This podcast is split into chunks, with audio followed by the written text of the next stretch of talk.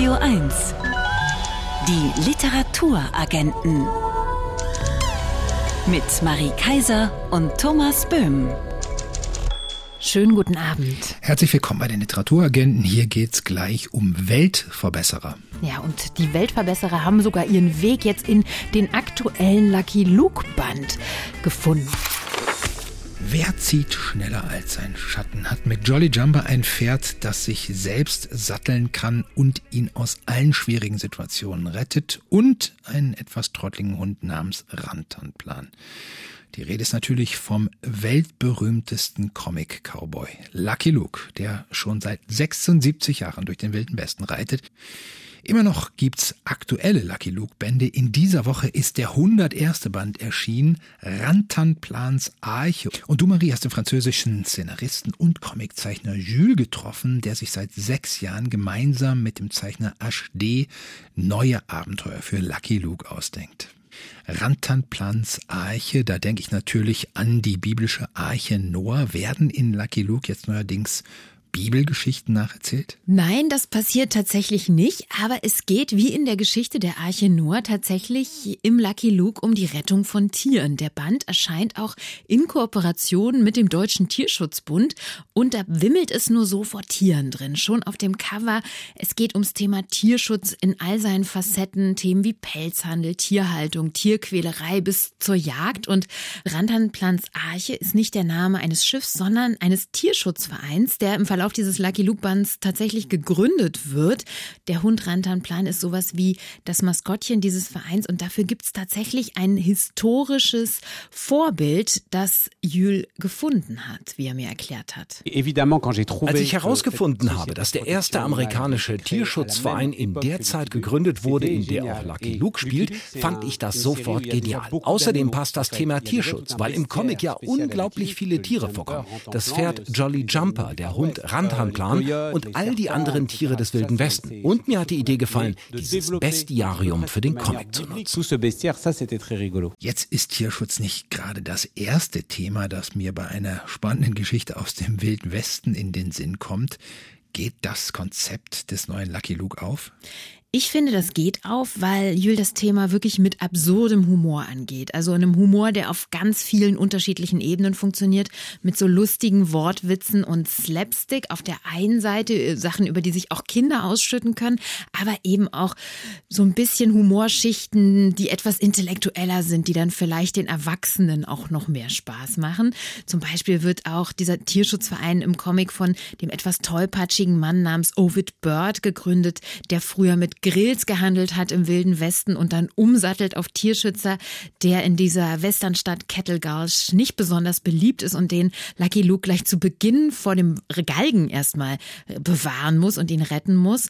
Und dieser Ovid Bird, der bekommt dann bald schon Unterstützung von einer Gruppe radikaler veganer Desperados und allein die Namen der Mitglieder dieser Truppe sind ein Fest für sich. Quinoa Bob, Tofu Sam, Carrot Jim oder Strawberry Susan. Ich habe mich euh, wirklich über diese Namen amüsiert und hätte noch Dutzende andere erfinden können. Aber leider war das Gemüsefach meines Kühlschranks irgendwann leer und so ist es bei diesen fünf Desperados geblieben. Das hört sich alles lustig an. Zu spaßen ist allerdings nicht mit diesen Vegetariern ohne Erbarmen. Die drohen sogar damit, die Fleischfresser aufzuhängen und benennen auch den Ort Kettle Gulch einfach um in Veggie Town.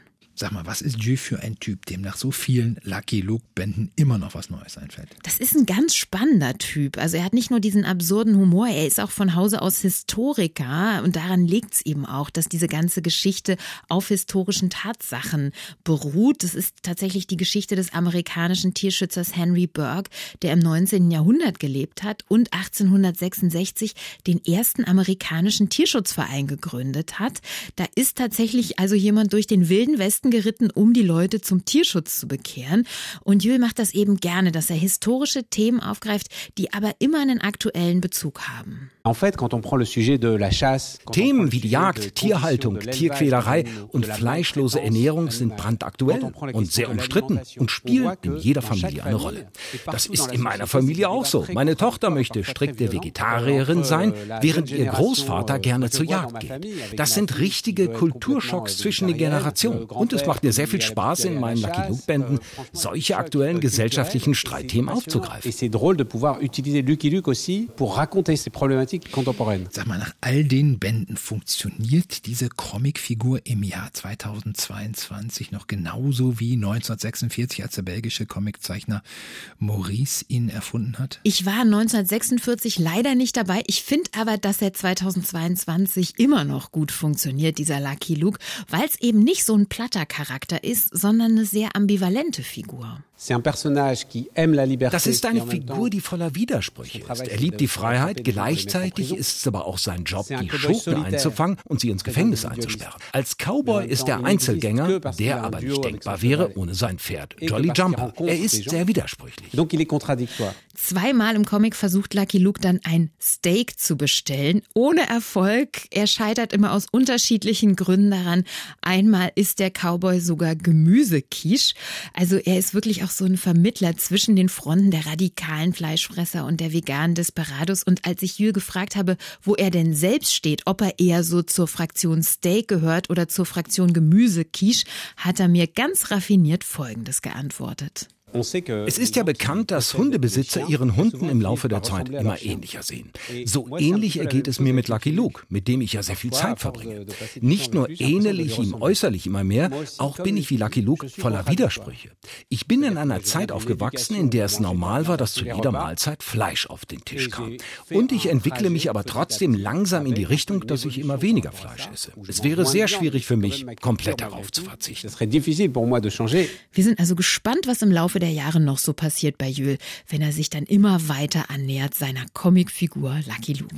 Der 101. Lucky Luke Band Rantanplans Arche von HD und Jules ist in dieser Woche im Egmont Verlag erschienen, übersetzt ins Deutsche von Klaus Jürgen, 48 Seiten, kosten 14 Euro. Radio 1 Favorit Buch Seit Jahresfrist oder ich weiß wirklich nicht wie lange durchzog die deutsche Öffentlichkeit das Schlagwort Aktivismus, begierig aufgegriffen von der literarischen Jugend. Was haben wir in dem Wort zu suchen? Sehnsucht nach Taten, Wille zu wirken, Tagespolitik mit geistiger Kraft zu durchsetzen. Diese hochaktuell anmutende Beobachtung stammt aus dem Jahr 1918. Verfasst hat sie der spätere Friedensnobelpreisträger Karl von Ossietzky. In seiner Denkschrift Die Weltverbesserer skizziert der Literaturkritiker Knut Kortzen die Geschichte des Aktivismus und die Mentalität der Menschen, deren Ziel oft die Umwandlung der bestehenden Gesellschaftsordnung ist. Die Literaturagenten sprechen jetzt mit Knut Kortzen. Hallo, guten Tag. Hallo. Hallo. Das Zitat, das wir da eingangs gehört haben von Karl von Ossietzky, ist insofern überraschend, als dass ich Aktivismus, zumindest dem Begriff nach, für ein neues Phänomen hielt. Warum ist die Geschichte des Aktivismus so wenig bekannt? Wird zum Beispiel von den Aktivisten und Aktivistinnen selbst nicht erzählt? Ja, das ging mir lange Zeit genauso. Also ich hatte auch lange Zeit vermutet, dass eigentlich die 68er vielleicht die ersten Aktivistinnen und Aktivisten gewesen sind. Aber die Geschichte reicht halt viel weiter zurück, nämlich gut 100 Jahre. Es gab auch in Berlin 1919 einen gesamtdeutschen Aktivistenkongress schon, mhm. in dem sich Pazifisten, homosexuellen Aktivisten, Feministen versammelt haben, Feministinnen. Und äh, all das war mir auch lange Zeit nicht bekannt. Ja, warum ist das nicht bekannt? Auch den Aktivistinnen und Aktivisten selbst nicht, weil, glaube ich, zum Aktivismus die traurige Erfahrung gehört, dass es sehr, sehr lange braucht, bis man seine Forderungen durchgesetzt bekommt. Meistens Jahrzehnte. Wir sehen es am Feminismus, der sicherlich der wirksamste und erfolgreichste Aktivismus des 20. Jahrhunderts genannt werden darf. Also da äh, braucht es einfach viele, viele Jahre. Die Menschen sterben darüber teilweise, bis ihre Forderungen und Ziele endlich mal durchgesetzt werden. Und das ist natürlich sehr frustrierend, das mit ansehen zu müssen, wie lange es braucht. Sie schreiben, dass Aktivisten früher eine Außenseiterposition inne hatten. Mittlerweile finden wir sie in der Mitte der Gesellschaft. Bekannte Schauspieler und Schauspielerinnen, sogar Journalisten und Journalistinnen verstehen ihr Tun als aktivistisch. Wieso ist Aktivismus auf einmal so schick? Ja, wenn man sagt, dass er schick ist, dann kriegt man gleich den ersten Shitstorm ab von Aktivistinnen und Aktivisten. Aber es ist tatsächlich so, äh, dass viele Menschen sich diesen Ehrentitel gerne selbst jetzt schon verleihen. Ich habe von Handwerkerinnen gelesen, die sich Möbelaktivisten nennen, von Bauern, die sich Agraraktivisten nennen. Also irgendwas muss tatsächlich schick daran sein Was das genau ist, weiß ich auch nicht, aber ich vermute mal ganz platt, dass es daran liegt, dass der Aktivist ja immer jemand ist, der etwas in Bewegung bringt. Und das ist ja erstmal etwas sehr Positives, positiv konnotiertes. Also man ist dafür, dass der Fortschritt kommt und deshalb verleiht man sich vielleicht auch gerne diesen Ehrentitel. Knut Korzen, der Ton Ihres Buches ist distanziert, sie schreiben oft ironisch, ich zitiere mal, Aktivismus ist doch der Rhythmus, wo jeder mit muss, oder es gibt mindestens so viele Aktivismen wie Apfelsorten. Die mal ironische, mal offene Kritik am Aktivismus ist so alt wie der Aktivismus selbst, der, wie frühe Kritiker schrieben, auch ein Scheinaktivismus sein kann. Was legt denn nahe, den Aktivismus nicht ganz ernst zu nehmen? Ja, dieses Wort Scheinaktivismus stammt tatsächlich aus den 30er Jahren schon von Georg Lukács, dem äh, berühmten Kritiker und Literaturwissenschaftler. Der hat das Wort Scheinaktivismus schon verwendet. Natürlich nicht in Blick auf das, was wir heute als Scheinaktivismus bezeichnen würden, nämlich diesen Online-Scheinaktivismus. Regenbogenfarbene Profilbilder posten, schwarze Quadrate in Solidarität mit zu Tode gekommenen, von Polizisten umgebrachten Schwarzen in den USA zum Beispiel. Das alles kann man natürlich ernst nehmen, sollte man auch ernst nehmen, aber es ist eben etwas, was nur und da kommt gleich ein Wort eines Aktivisten zum Tragen, scheinändrerisch ist. Also das hat ein sehr früher ein Uraktivist der ersten Stunde Kurt Hiller geprägt, dieses Wort scheinändrerisch. Also man ändert ja nicht wirklich etwas, man arbeitet ja nicht wirklich an der Umwandlung der Gesellschaft, indem man zum Beispiel auf Insta oder Facebook oder wo auch immer solche äh, Hashtags postet oder eben Profilbilder einrichtet, sondern man stellt sein eigenes Denken aus und fühlt sich dabei gut. Und das ist dann aber auch schon alles und dabei bleibt es. Und deshalb ist das vielleicht auch nicht der allerwirksamste Aktivismus. Mhm. In Ihrem Buch sind beständig prächtige Begriffe anzutreffen. Also nicht nur dieses Scheinänderisch, das wir gerade gehört haben. Da lesen wir zum Beispiel von Theoreten, das sind Aktivisten mit heilsbringerischem Einschlag.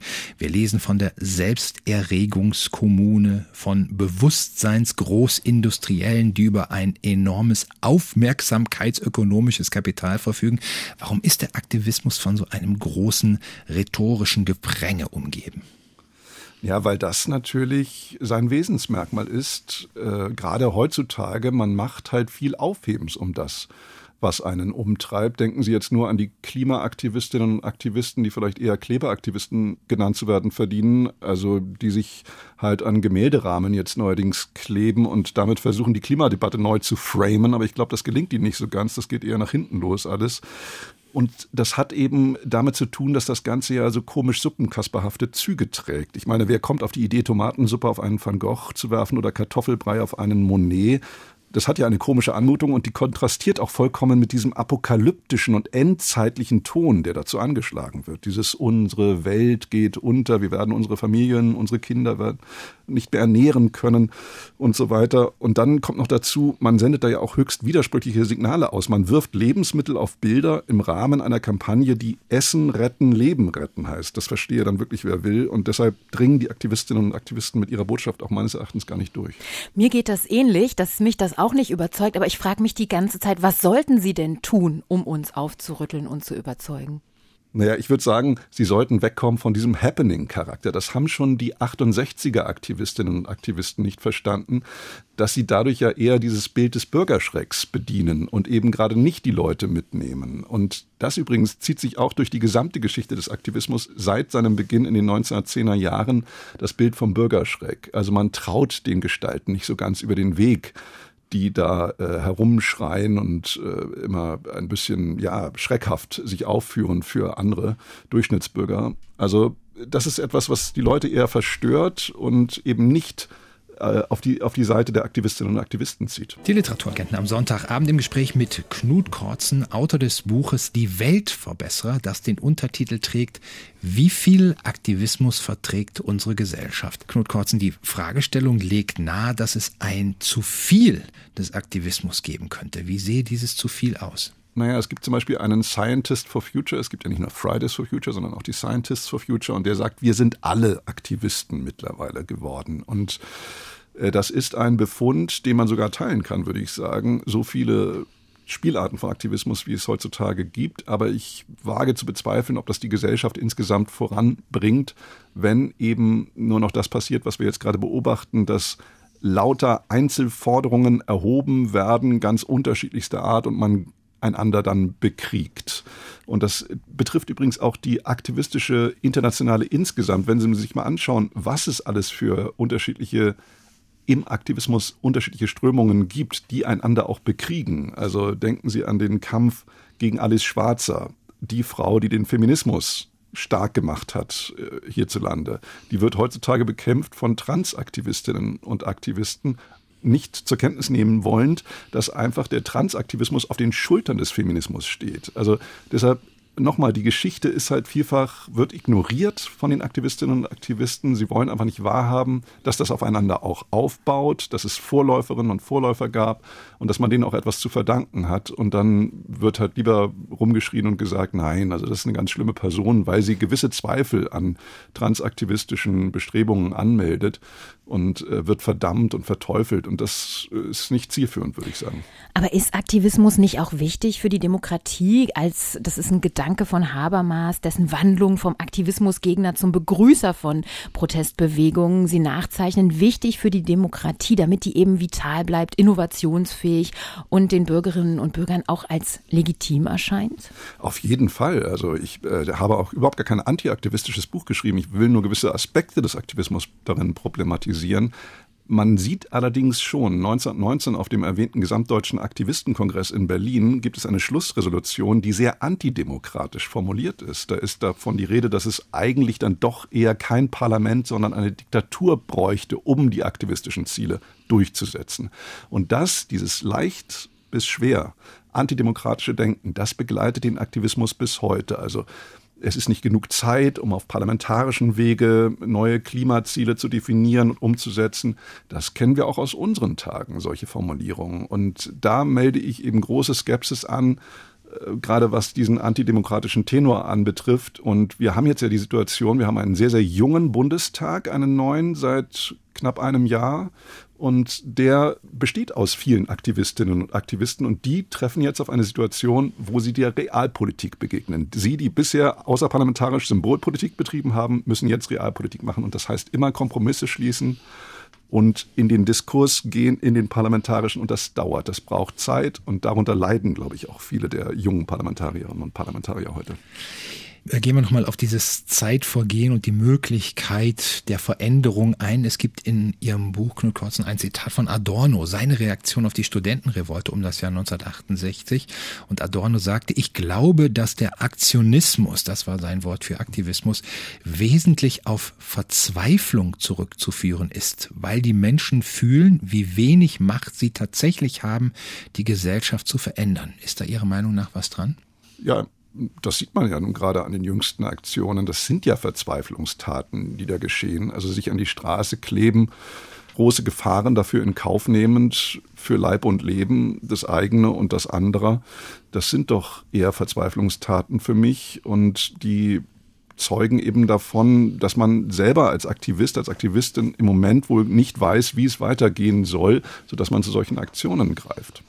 Sie zitieren an einer Stelle im Buch auch Peter Handke, ein friedlich um sich schauender, der ideale Aktivist. Ist der friedlich um sich schauende auch für Sie der ideale Aktivist und wenn ja, warum? Für mich ist der ideale Aktivist äh, derjenige, der nicht nur friedlich um sich schaut, sondern das Ganze auch mit einer gewissen Ironie vielleicht betrachten kann, das Leben. Ich weiß, das ist äh, dieser Tage vielleicht nicht so gefragt, der Humor und die Ironie, aber ich glaube, dass diese doch notorische Humorferne dem Aktivismus sehr schadet. Also denken Sie nur an die berühmte Szene aus dem Leben des Brian, äh, die Volksfront von Judäa, die gegen die jüdische Volksfront kämpft, diese beiden aktivistischen Fraktionen, die da aufeinander losgehen. Das haben wir doch alles schon längst gesehen und wissen doch auch, wie absurd manche Kämpfe sind, die ausgefochten werden auf der aktivistischen Ebene. Und deshalb bin ich dafür, das Ganze auch gelegentlich mal mit etwas Ironie zu betrachten. Sagt Knut Korzen, der Autor des Buchs Die Weltverbesserer, wie viel Aktivismus verträgt unsere Gesellschaft. Der Band ist erschienen im Aufbauverlag, 140 Seiten, kosten 20 Euro. Vielen Dank für diese Gedanken und einige Anlässe, gut zu lachen. Knut Korzen. Ich danke Ihnen. Tschüss. Die Literaturagenten. Wirkungstreffer. Ein Buch, das mich umgehauen hat. In dieser Rubrik suchen wir Bücher mit besonderer Schlagkraft. Zuletzt sind wir wieder fündig geworden bei Besat Karimkani, der mit seinem Roman Hundwolf Schakal über das Aufwachsen eines iranischen Einwandererkinds im Berlin-Neukölln der 80er Jahre zu Recht gerade überall gefeiert wird. Und auf die Frage, welches Buch Besat Karimkani so richtig feiert, was sein Wirkungstreffer ist, hatte er sofort eine Antwort parat. Peter Weiß, Abschied von den Eltern. Das ist das Buch, das ich am häufigsten gelesen, am häufigsten verschenkt habe. Ist ein kleines Buch im Sinne von hat wenig Seiten und es ist ein Universum. Es ist ein Universum, es ist so unendlich dicht geschrieben. Es ist so spürbar. Es ist, es ist die Seele eines Kindes mit dem intelligentesten, sprachgewandtesten Geist eines Erwachsenen, der sehenden Auges sich vom Leben überfahren lässt. Und in einer Zeit, Peter Weiß, das, das, ist halt, das schreibt auch äh, die Nazi-Zeit. Man ist ja auch so ein bisschen gesättigt, was das angeht. Aber das ist, das ist eine körperliche Erfahrung. Also das ist ein Buch, bei dem man Seite um Seite weint. Es tut weh und ähm, es ist die Nachkriegsliteratur. Ich liebe Böll, aber Deutschland hätte mehr Peter Weiß lesen müssen. Das ist nicht mal eine leidenschaftliche Literaturempfehlung. Besat Karim Khani sagt, legt den Böll mal beiseite und lest die im Jahr 1961 erschienene autobiografische Erzählung von Peter Weiß mit dem Titel Abschied von den Eltern. Das Buch ist als Taschenbuch in der Edition Surkamp erschienen. 160 Seiten kosten 8 Euro. Die Radio 1 Bücherliste. Der Deutsche Buchpreis ist vergeben, der Literaturnobelpreis ebenso. Schauen wir mal, welchen Niederschlag diese Preise in der Radio 1 Bücherliste haben. Die meistverkauften und am liebsten empfohlenen Bücher aus 30 unabhängigen Buchhandlungen in Berlin und Brandenburg werden da verzeichnet. Und eine dieser Buchhandlungen ist die Buchhandlung Ocelot in der Brunnenstraße. Da sprechen wir jetzt mit Maria Christina Piwowarski und hören, was sie von den Titeln auf der Liste dieser Woche hält. Hallo Maria. Hallo. Hallo. Platz 10 belegt unsere RBB-Kollegin Shelley Kupferberg mit der Geschichte ihres Urgroßonkels Isidor, dessen Existenz 1938 von den Nazis in Wien zerstört wurde. Was für eine Lektüre war dieses Buch über, so der Untertitel, ein jüdisches Leben für dich? Ich mag sie nicht nur, weil sie eure Kollegin ist. Ich äh, liebe dieses Buch wirklich sehr. Es ist ganz wunderbar erzählt, europäische Lebensgeschichte, ein ganz spannendes Zeitpanorama mit einem grandiosen Blick tatsächlich für Details. Und obwohl Shelley Kupferberg nie mit so einem moralischen Zeigefinger schreibt, mahnt es doch wirklich dringlich. Mhm. Auf Platz 9 David Mitchell mit seinem Roman Utopia Avenue über eine fiktive Rockband, die er auf eine Reise durch die 1960er und 70er Jahre schickt. Hättest du jetzt Lust, mal die Songs dieser Band zu hören? Das äh, behaupten ja einige, ne, dass sie danach so Spotify-Playlists abgesucht haben. Mir ging das nicht so. Ich habe dieses Mal wieder gemerkt, David Mitchell und ich, wir kommen irgendwie nicht so richtig zusammen. Ich finde es irgendwie so gleichzeitig zu verworren und dann aber auch zu langatmig und irgendwie ist nicht die Zeitreise, die ich gerne gelesen hätte. Auf Platz 8 Besat Karim Khanis Roman Hund, Wolf, Schakal über ein Flüchtlingskind aus dem Iran, das in Neukölln aufwächst. Elvira Hahnemann aus der Buchhandlung Thea hat sich letzte Woche ganz begeistert gezeigt von der Sprache dieses Buchs und der Beschreibung auch des Aufenthalts im Gefängnis. Teilst du diese Begeisterung? Da muss ich jetzt mal zugeben, ich habe das Buch noch vor mir, weil wir nämlich das am 5.12. im Ozelot-Lesekreis gemeinsam besprechen und diskutieren. Und deswegen lese ich das immer erst so kurz davor, aber ich freue mich mega drauf. Kannst dich freuen. Na, auf Platz 7 Kat Menschik und Jakob Hein mit ihrem illustrierten Kompendium der psychoaktiven Pflanzen. Ein Buch, das High macht. Ja, und auch ein Match in Heaven, also absolut. Und, und wie alle Bücher aus der Lieblingsbibliothek von Kat Menschik bei Galliani irgendwie ein absolutes Fest. Platz 6 belegt Trottel von Jan Faktor, war auf der Shortlist zum Deutschen Buchpreis. Die Geschichte beginnt im Prager Frühling und endet in der Underground-Szene in Prenzlauer Berg. Hast du diese Zeitreise gerne mitgemacht? Ja, und das ist viel tragikomischer, als so die geschmetterten Karlauer auf den ersten Blick wirken lassen. Es geht auch so um den frühen Tod eines Sohnes, aber eben wie gesagt, so Prenzlberg 70er, 80er, da setzt Jan Faktor ein ganz gelungenes Denkmal. Platz 5, der Roman Das Ereignis von Annie Ernaux, ist im letzten Jahr bereits verfilmt worden, lange bevor Ernaux den Nobelpreis erhielt. Ausweis davon, wie wichtig diese autobiografisch fundierte Geschichte über eine junge Frau ist, die Anfang der 1960er Jahre eine Abtreibung vornehmen lässt. Ein wichtiges Buch auch für dich? Ja, total. Aber es ist vor allem auch eine wichtige Autorin für mich. Also alles, was Erno in der Übersetzung von Sonja Fink, was es da im Deutschen gibt, ist für mich totale Lebenslektüre. Platz 4 Robert Menasse mit Die Erweiterung. Wie schon in die Hauptstadt beschäftigt sich Menasse mit den irrwitzigen Seiten der EU.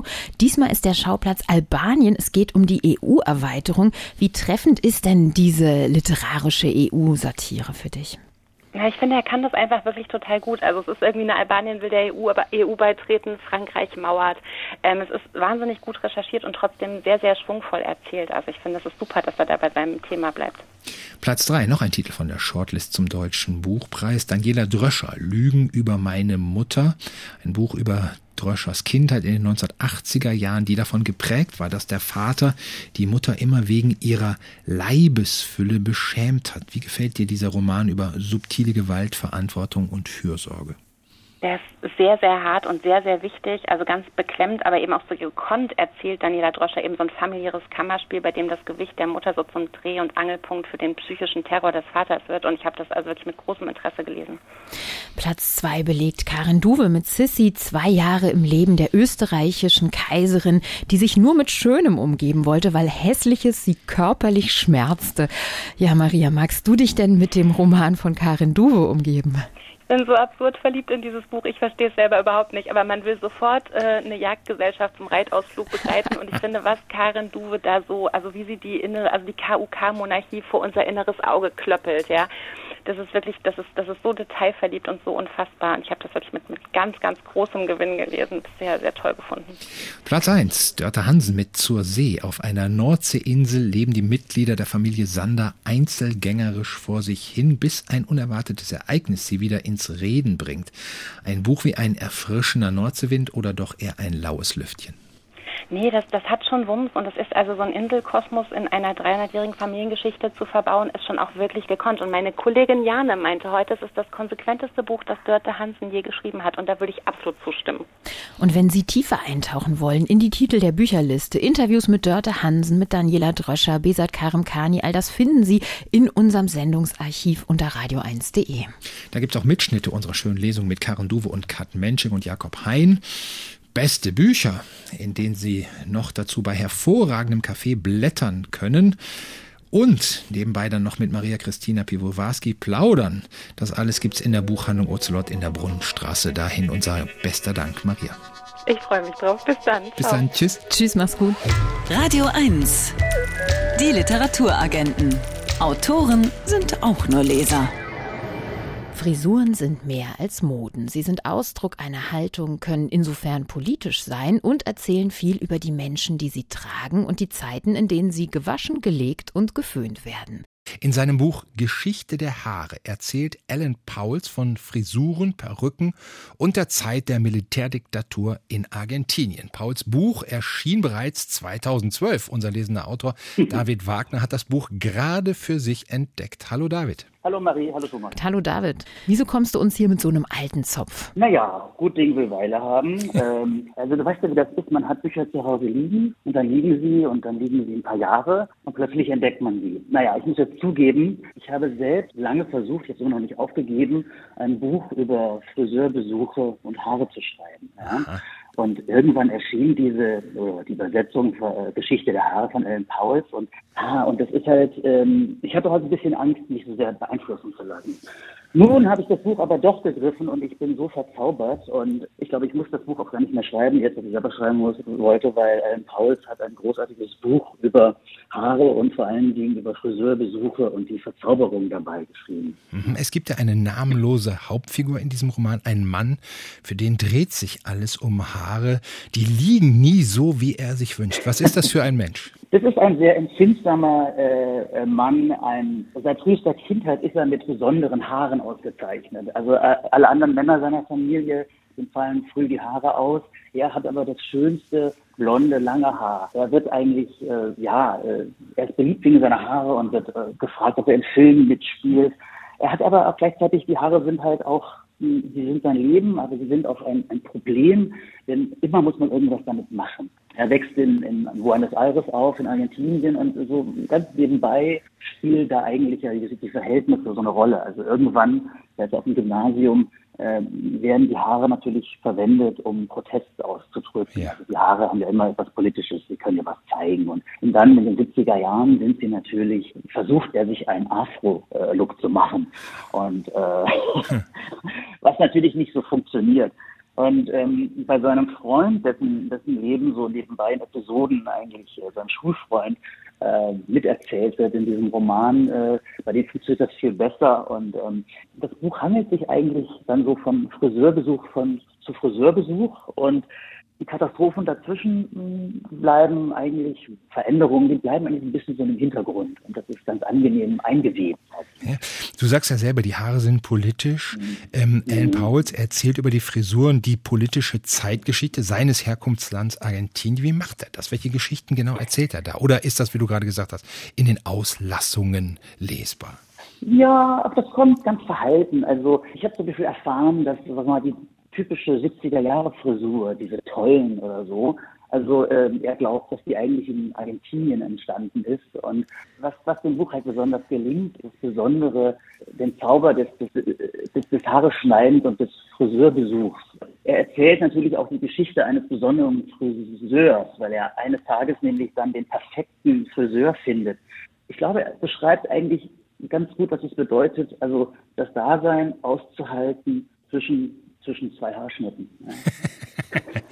Äh, du benutzt das Wort Zauberer in den Rezensionen des Romans. Aus dem Erscheinungsjahr ja. 2012 fällt immer wieder der Begriff Sprachzauberer. Wie zaubert äh, Alan Pauls denn mit der Sprache? Naja, also es gelingt ihm da wirklich eine, ein, äh, in der Sprache eine ganz großartige, und auch in der Übersetzung von Christian Hansen äh, gelingt das, eine, eine ganz großartige Spannung zu halten, ja, mhm. die einen eben vom Friseurbesuch zu Friseurbesuch und durch die Jahre und durch ein Leben und durch, und durch diese ganzen Verwirrnisse und Aufregungen der jüngeren argentinischen Geschichte bringen. Ja? ja. Und dass man eigentlich, eigentlich ist das Gefühl des Buches, äh, dass man, also so eine Art Ruhe, die man hat, wenn man im, bei einem Friseur sitzt, in einem Friseursalon und dann es gibt ja so eine leichte, ja, ich sag mal, ja, äh, ja, so eine Kontemplation mhm. beim Friseur eigentlich, ja, in die man versinkt, ja, in diesem intimen Moment, wo eine eigentlich jetzt nicht so vertraute Person oder dann doch einen, ja, einen berührt und was von einem selbst abschneidet und nimmt, ja, in dem doch immer etwas Eigenes steckt. Und diesen, diesen, ja, also diese, diese Spannung, äh, die ist auch, ja, musikalisch in der, in der Sprache, also dieses kleine, das Klappern der Schere, das geht ja eigentlich andauernd äh, mhm. durch die Sprache. Ja. Und zum Schluss brauchen wir von dir wie immer ein rasiermesserscharfes Kurzurteil für den Buchaufkleber. Also entweder alles, was Sie schon immer über Ihre Haare wissen wollten, oder aber No Bad Hair Day mit Alan Pauls. Ellen Pearls, die Geschichte der Haare, wurde aus dem Spanischen übersetzt von Christian Hansen, ist 2012 erschienen im Klett-Cotta Verlag, heute noch lieferbar. 223 Seiten kosten 19 Euro. Vielen Dank, David Wagner, und viel Spaß auf dem Weg zum Friseur. Danke. Danke. Tschüss. Wir freuen uns an diesem Sonntag schon auf den nächsten, denn am 13. November dürfen wir Ian McEwan bei uns im großen Sendesaal des RBB zur schönen Lesung begrüßen. Ab 18 Uhr wird der britische Bestsellerautor bekannt für Romane wie Abbitte oder Kindeswohl für uns lesen bei der Deutschlandpremiere seines neuen Romans Lektionen. In Lektionen erzählt Ian McEwan ein ganzes Menschenleben, das von Roland Bates, Sohn eines britischen Armeeoffiziers in Libyen, der 1958 mit elf Jahren nach England ins Internat geschickt wird, die Begegnung mit seiner Klavierlehrerin wird sein ganzes Leben prägen. Ein Roman, der schon jetzt hochgelobt wurde als kluges Buch, glänzend geschrieben, leicht und tief analytisch zugleich. Und wir freuen uns, dass wir jetzt mit dem Mann sprechen, der seit Jahrzehnten zuverlässig dafür sorgt, dass auch alle, die nicht des Englischen mächtig sind, Ian McEwan Romane in einem glänzenden Deutsch lesen können, der seit den 80er Jahren über 100 Übersetzungen aus dem Englischen gemacht hat, auch von Autoren wie Simon Rushdie oder Philip Ross. Wir sagen Hallo zum Übersetzer Bernhard Robben. Schönen guten Abend. Hallo und herzlichen Dank fürs Kompliment. Bernhard Robben, Sie kennen Ian McEwan schon sehr lange und sind, mhm. als Sie Ende der 1980er Jahre in Oxford lebten, regelmäßig zum Kaffeetrinken bei ihm vorbeigegangen. Wie verändert so eine persönliche Beziehung die Arbeit des Übersetzens? Sie war der Grund dafür, dass ich es abgelehnt habe, ihn zu übersetzen, als man es mir zum ersten Mal anbot.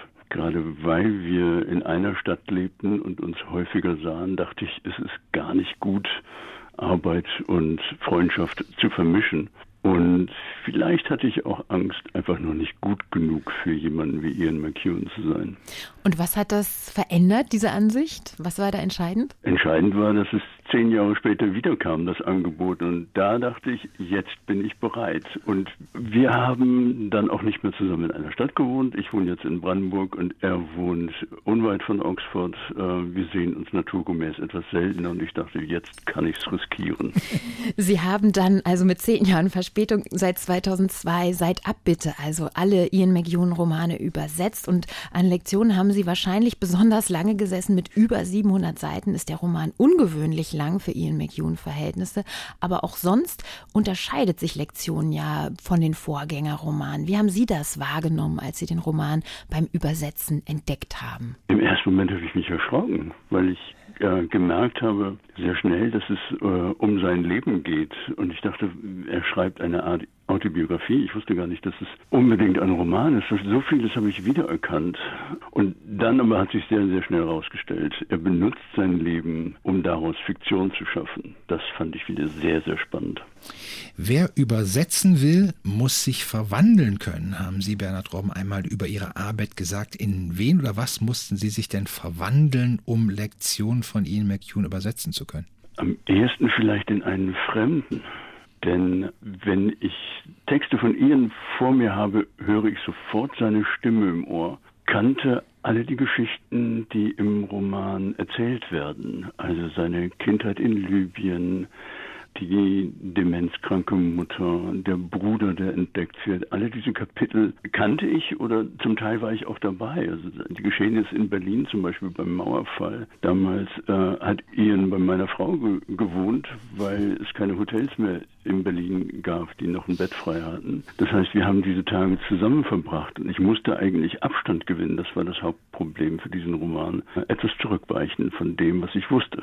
Gerade diese Berlin-Passagen sind ja sehr eindrücklich, weil er immer wieder am Checkpoint Charlie dann nach Ostberlin geht und da auch eine Familie kennenlernt. Sind auch das alles Geschichten, die wirklich Ian McEwans Leben widerspiegeln? Teils. Äh, das mit der äh, Familie weiß ich nicht. Das würde ich ihn fragen, wenn ich ihn auf der Bühne moderieren würde.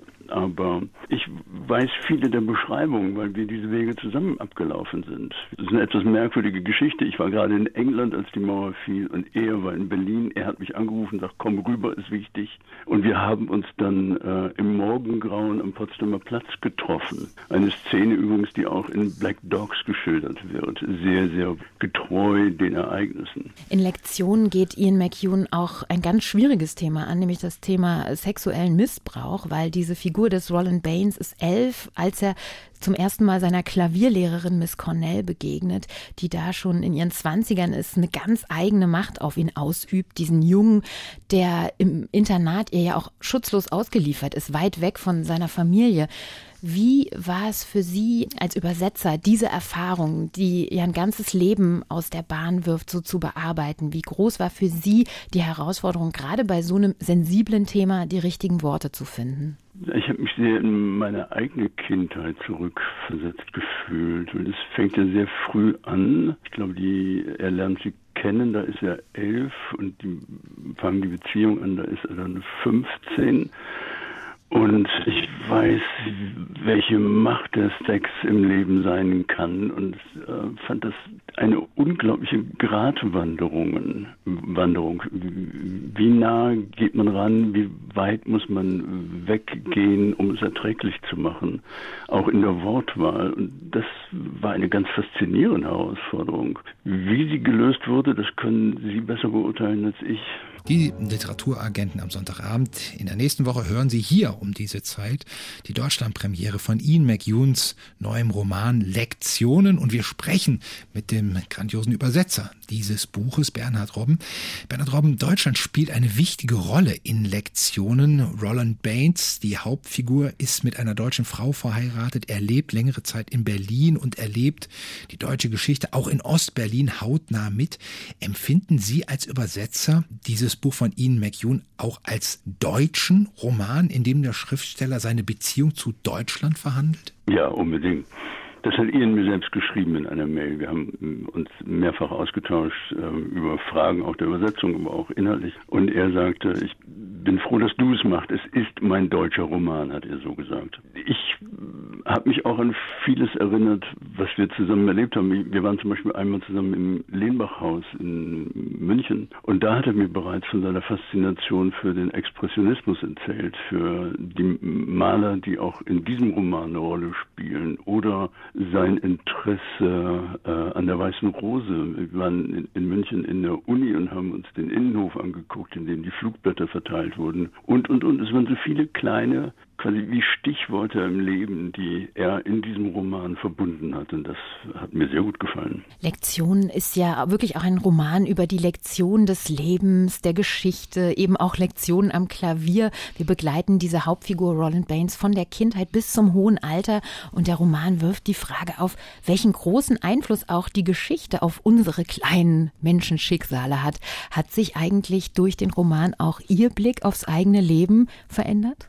Ich will mit dem Titel anfangen. Ursprünglich hieß das ähm, Buch Piano Lessons. Und da habe ich gedacht, das wird einfach. Endlich kann man mal den Titel ganz einfach übersetzen mit Klavierstunden. Mhm. Und dann hat er ihn gekürzt zu Lektionen. Und ich dachte, oh, was machen wir denn jetzt? Stunden alleine wird nicht genügen. Bis wir irgendwann auf Lektionen kamen, gab es aber noch eine Zwischenvariante, die mir auch ganz gut gefallen hätte, nämlich ein Leben. Weil das ist dieser Roman. Er ist ein ganzes Leben, wird geschildert. Und ich glaube, es bleibt nicht aus, weder bei der Lektüre und erst recht nicht beim Übersetzen, dass man mit diesem Leben eigene Stationen des eigenen Lebens durchgeht und vergleicht und Vergleiche herstellt. Und ich meine, Ian McEwan ist vier, fünf Jahre älter als ich, dass man sich auch gegen Ende des Romans, wenn quasi ein Resümee gezogen wird, auch äh, diese Aufgabe stellt und sich sagt, wie ist es jetzt mit mir? Und das finde ich ist gerade die Herausforderung. Lektion wird schon jetzt als Meisterwerk von Ian McEwan gelobt. Ich hatte beim Lesen auch so den Eindruck, der Roman, der könnte auch der letzte sein von Ian McEwan, eine Art Vermächtnis, so ein wirklich umfassender Gesellschaftsroman. Eigentlich müsste er jetzt nichts mehr schreiben. Können Sie als enger Vertrauter McEwan diese Befürchtung vielleicht zerstreuen, dass Lektion vielleicht der letzte Roman sein könnte von Ian McEwan? Die Befürchtung hatte ich auch, aber ich will es nicht hoffen, weil dann wäre ich ja arbeitslos, was das angeht. Nein, und ich glaube es auch nicht. So wie ich Ian kenne, er hat normalerweise ein, ein, halbes Jahr nach einem Roman beginnt er bereits mit was Neuem. Ich denke, es war an der Zeit für ihn, dieses Resümee zu ziehen äh, und einmal sozusagen alles nochmal zu raffen und zu Papier zu bringen. Vielleicht hat ihn das aber auch befreit, um jetzt ganz andere Texte anzugehen. Also ich bin sehr, sehr gespannt, wie es weitergeht und ich bin mir sicher, dass es weitergeht. Und wir sind auch gespannt und wenn Sie, meine Damen und Herren, Ian sprich Ian McEwan, kennenlernen möchten. Am kommenden Sonntag haben Sie Gelegenheit dazu, im großen Sendesaal des RBB. Dann stellt Ihnen McEwan seinen grandiosen Roman Lektionen vor. Die deutschen Texte wird dann der Schauspieler Joachim Krohl lesen.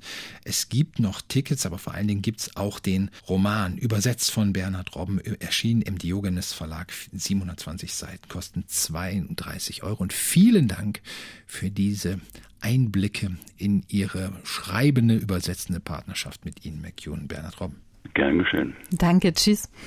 Danke. Können wir den Verlauf unseres Lebens selbst in die Hand nehmen, ohne anderen zu schaden? Wie prägen globale Ereignisse, auf die wir keinerlei Einfluss haben, unser Leben und unsere Erinnerungen? Das sind Fragen, die Ian McEwan verhandelt in seinem aktuellen Roman Lektion, den wir in der kommenden Woche in der schönen Lesung am Sonntag präsentieren.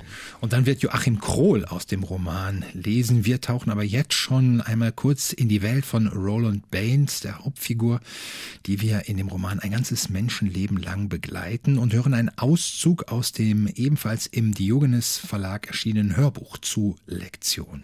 Roland Baines ist der Sohn eines britischen Armeeoffiziers in Libyen. Er wird eben mit elf ins Internat geschickt nach England, weit weg von Mutter und Vater. Er ist gerade zwei Wochen in diesem neuen Internat, in dem alles fremd für ihn ist. Er sitzt vor der Tür und wartet darauf, dass der Klavierunterricht beginnt und weiß nicht, dass gleich etwas geschehen wird, das sein Leben für immer verändern wird. Die Begegnung mit seiner Klavierlehrerin Miss Cornell. Und die liest der Schauspieler Walter Kreie. Endlich ging die Tür wieder auf und eine armreif geschmückte Hand sowie ein Teil eines Unterarms barten ihn herein. Der kleine Raum war gesättigt von Miss Cornells Duft. Sie saß auf dem Bänkchen, den Rücken zum Klavier und musterte ihn von Kopf bis Fuß. Sie trug einen schwarzen Rock, dazu eine cremefarbene, bis an den Hals zugeknöpfte Seidenbluse. Der knappe Bogen ihrer Lippen war knallrot angemalt. Er fand, sie sah streng aus und wurde ein wenig nervös. Zeig mir deine Hände, sagte sie. Das tat er, Handflächen nach unten. Sie streckte ihrerseits eine Hand aus, berührte und untersuchte seine Finger und Fingernägel. Letztere hielt er, ungewöhnlich für sein Alter, kurz und sauber, ganz nach dem militärischen Vorbild seines Vaters. Umdrehen. Beim Anblick seiner Handflächen zuckte sie leicht zurück. Dann sah sie ihm sekundenlang in die Augen, ehe sie etwas sagte. Er erwiderte ihren Blick, allerdings nicht, weil er so mutig gewesen wäre, sondern weil er Angst hatte und sich nicht traute, woanders hinzuschauen.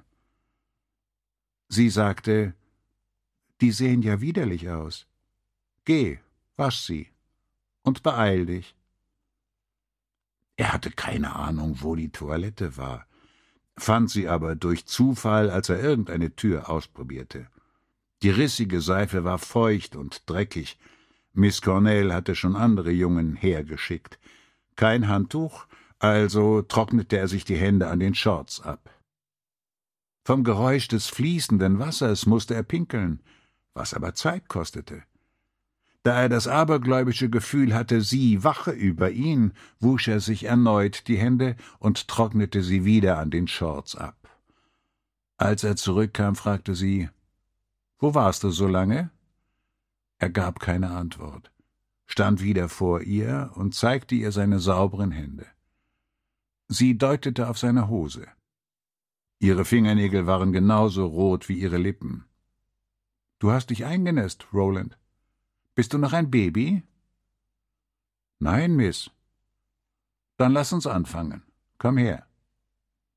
Er hockte sich neben sie auf die Bank und sie zeigte ihm das eingestrichene C, sagte, er solle den Daumen der rechten Hand darauf legen. Auf dem Blatt vor ihnen zeigte sie ihm, wie die Note geschrieben wurde. Es sei eine Viertelnote. In diesem Takt gebe es vier, und er solle sie spielen, jede gleich lang. Er war noch immer verlegen wegen ihrer beschämenden Frage und weil sie ihn beim Vornamen genannt hatte. Seit dem Abschied von seinen Eltern hatte er den nicht mehr gehört. Hier war er nur Baines. Am Morgen, als er frische Socken ausgerollt hatte, war eine Süßigkeit herausgefallen, die er besonders gern aß, ein in Papier gewickeltes Sahnebonbon, das seine Mutter dort für ihn versteckt hatte. Es steckte jetzt in seiner Hosentasche. Wie eine Welle überkam ihn das Heimweh, das er gleich unterdrückte, während er die Note viermal spielte. Beim dritten Mal klang sie viel lauter als bei den ersten beiden Versuchen, beim vierten dagegen war sie kaum zu hören. Noch einmal. Der Trick, um die Beherrschung nicht zu verlieren, bestand darin, jeden Gedanken daran zu vermeiden, wie lieb seine Eltern zu ihm gewesen waren, vor allem seine Mutter. Trotzdem spürte er das Bonbon in seiner Tasche. Hast du nicht gesagt, du bist kein Baby mehr? Sie langte über den Klavierdeckel, zog aus einer Schachtel ein Papiertaschentuch und drückte es ihm in die Hand. Er hatte Angst, sie könnte ihn wieder Roland nennen. irgendwas Tröstliches sagen oder ihm über die Schulter streichen. Nachdem er sich die Nase geputzt hatte, nahm sie ihm das Taschentuch wieder ab und warf es neben sich in den Papierkorb. Das hätte ihm durchaus den Rest geben können, aber als sie sich wieder an ihn wandte, sagte sie Heimweh nach Mami, wie? Ihr Sarkasmus war wie eine Erlösung. Das war ein Auszug aus dem Hörbuch von Lektionen, dem neuen Roman von Ian McEwan, gelesen von Walter Kreie. Das Hörbuch ist als ungekürzte Lesung von fast 14 Stunden Länge im Diogenes Verlag erschienen und kostet 28 Euro. Und nächsten Sonntag dann um 18 Uhr haben Sie eine Verabredung mit Ian McEwan. Und wir freuen uns sehr, wenn Sie mit dabei sind im großen Sendesaal, wenn Sie vorbeikommen zur schönen Lesung gemeinsam mit Ian McEwan und dem Schauspieler Joachim Krohl. Wir sehen und hören uns also nächste Woche. Bis dann. Tschüss und üben Sie noch ein bisschen Klavier. Ja. Radio 1. Nur für Erwachsene.